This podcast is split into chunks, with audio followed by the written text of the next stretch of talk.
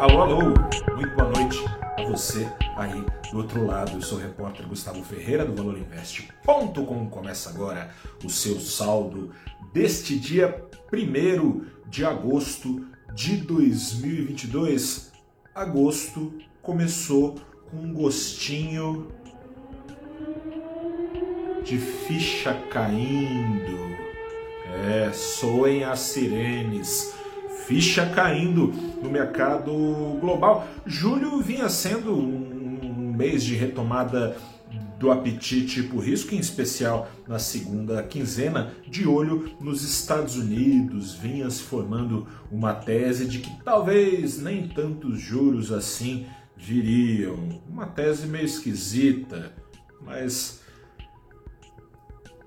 se depender do ritmo do Ibovespa, parece que essa ficha está caindo. Ibovespa hoje com, com 57 das 90 ações em queda, o Ibovespa abriu o mês com uma queda de quase 1%, 0,91%.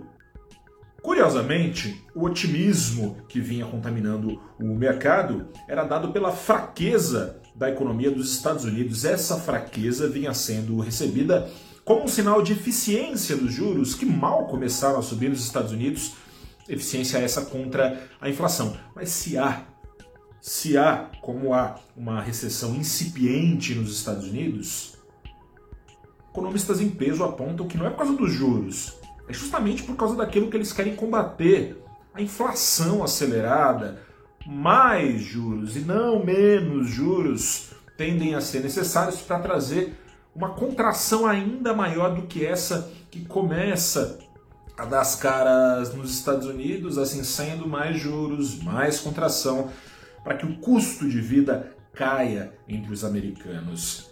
Esse entendimento vinha sendo atrapalhado pelo próprio Federal Reserve, o Fed, o Banco Central dos Estados Unidos, que vinha dando corda aí para investidores se enforcarem na última semana em comunicado ao subir os juros americanos em mais 0,75 ponto. No comunicado, ficou lá escrito, vamos fazer de tudo para controlar a inflação, coisa e tal.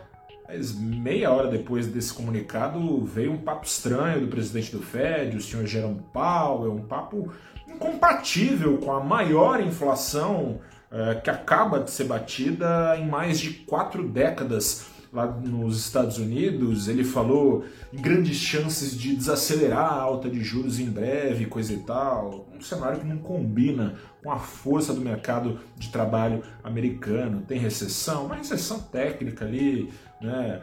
No frigir dos ovos, o que se tem nos Estados Unidos é pleno emprego, menos de 4% de desemprego.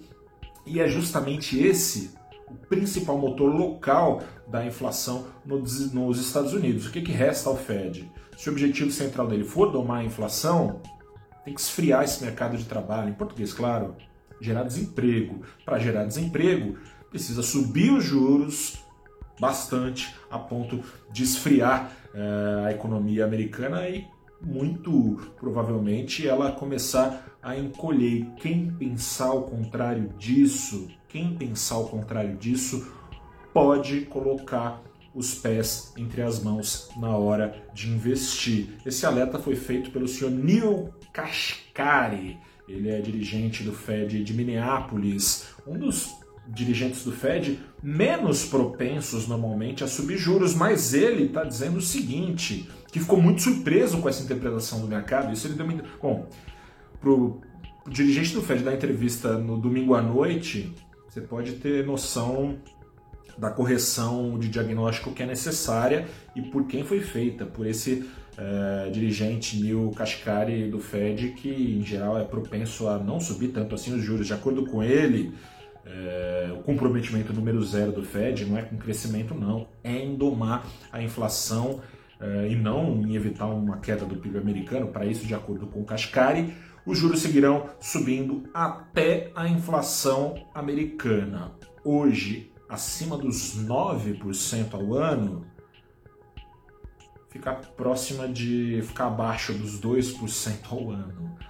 Falta muito, né? Pois é, é o que destacou Kashkari. Falta muito para ser alcançado esse objetivo, ou seja, muitos mais juros acima dos já erguidos ali para os arredores de 2,5% tendem a ser necessárias. Falando em números, o mercado tem embutido aos prêmios de risco uma alta de juros nos Estados Unidos até 3, 3,5%.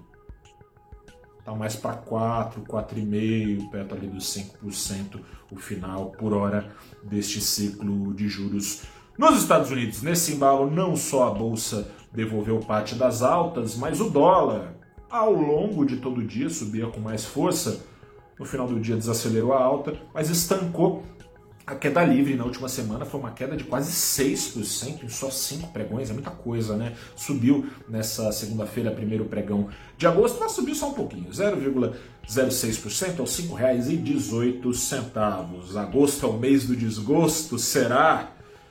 Talvez seja a hora de rever, de rever um pouco a empolgação dos últimos pregões. É o alerta que te faço. Um grande abraço, boa semana e essa semana, aliás, tem decisão de juros do Brasil também. Quer saber que horas a Selic vai parar de subir? Te convido a acessar o, cano, o canal do Valor Invest no YouTube para acompanhar ali na playlist do programa Abrindo os Trabalhos é, o papo que eu tive nessa manhã com quem?